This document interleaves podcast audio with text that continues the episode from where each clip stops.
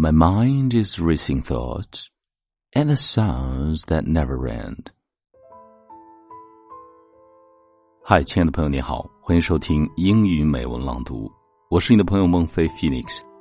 今天与你分享的美文是来自 Brandi Carlile 的这首《One Hundred》。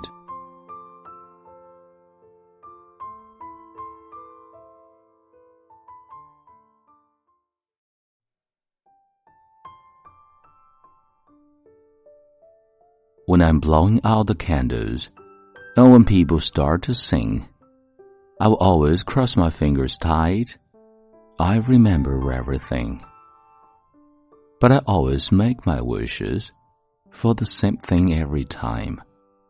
If I live to be 100, if I ever get it right, my mind is racing thoughts and the songs that never end. And I pray to God last night just before I went to bed. Even now, I can't remember a single word he said. If I live to be 100, if I get it through my head, I always think about you and I have to close my eyes. If I live to be 100, will I ever cross your mind? When you close your eyes at night, and you rise above your life. Do you notice there's an empty space where I wasn't by your side? Because I always dream about you.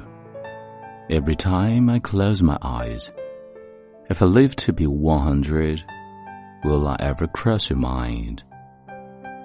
I always make my wishes for the same thing every time. If I live to be 100, Will I ever cross your mind?